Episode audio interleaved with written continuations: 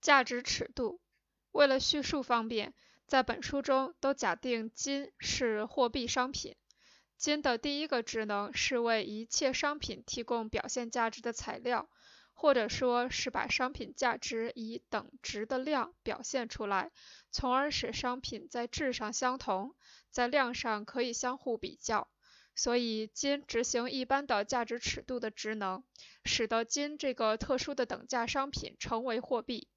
商品并不是有了货币才可以流通，相反，由于所有商品作为价值都是人类劳动的物化，其本身就可以流通，因此，所有的商品都能共用一个特殊的商品来计量自己的价值，而这个特殊的商品就成为他们共同的价值尺度或货币。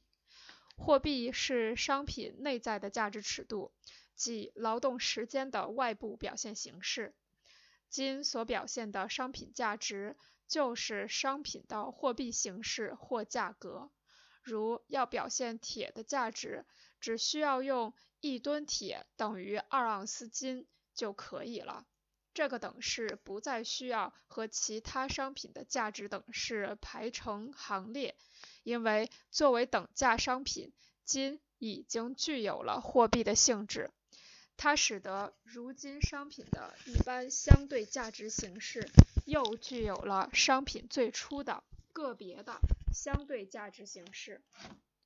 另一方面，扩大的相对价值表现就成为货币商品所特有的相对价值形式。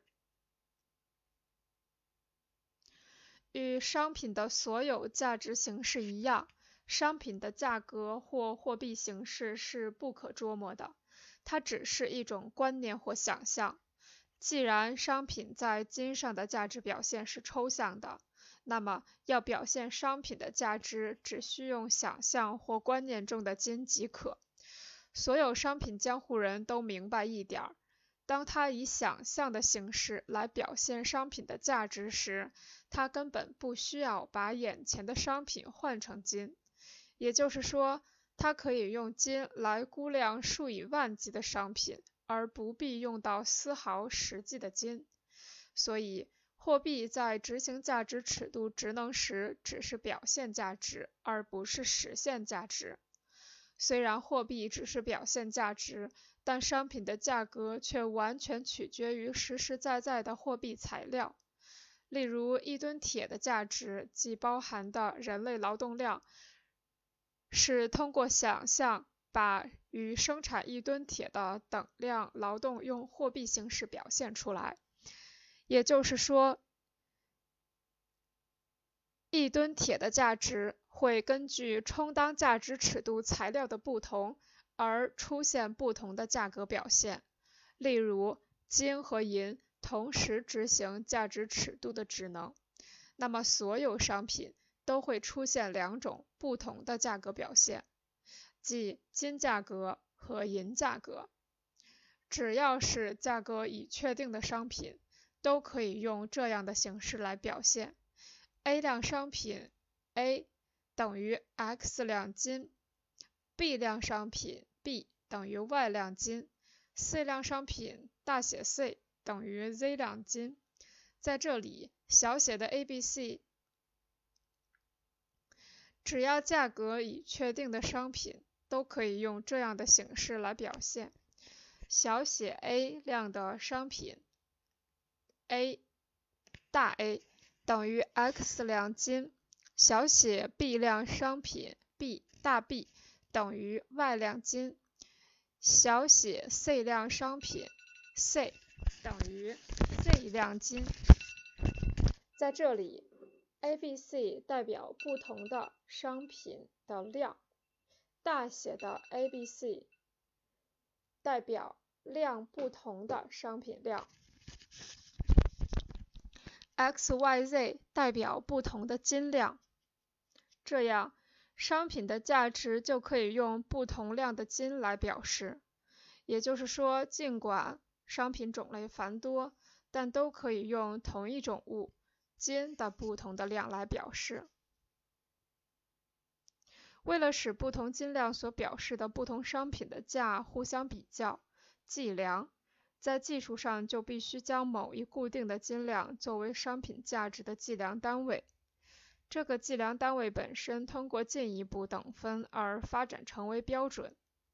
在一切金属的流通中，原有的重量标准的名称也就成了最初的货币标准或价格标准的名称。货币执行着两种完全不同的职能：价值尺度和价格标准。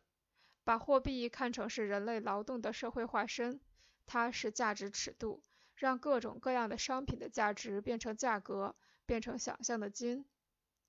把货币看成是约定的金属的量，它是价格标准，计量金量。价值尺度的职能是为了计量不同商品的价值，而价格标准的职能是为了用一个金量去计量其他不同的金量。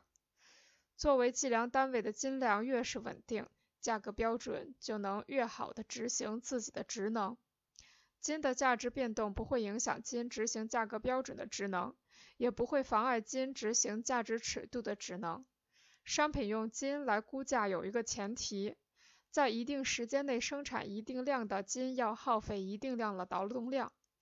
这与一种商品的价值由任何其他商品的使用价值来表现的前提是一样的。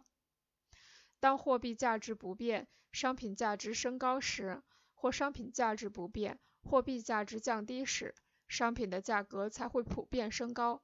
当货币价值不变，商品价值降低时，或商品价值不变，货币价值升高时，商品的价格才会普遍降低。但我们不能说货币价值提高，商品价格就一定会降低，或货币价值降低，商品价格就能一定升高，因为它只适用于价值不变的商品。比如说。某种商品的价值和货币价值按一定的比例同时升高或降低，商品的价格就不会改变。如果这些商品的价值比货币的价值增加的慢或快，那么商品的价格就会改变、降低或升高。变化的幅度是由商品的价值变动和货币的价值变动之间的差额来决定。价格通过这样的方式来表现商品的价值。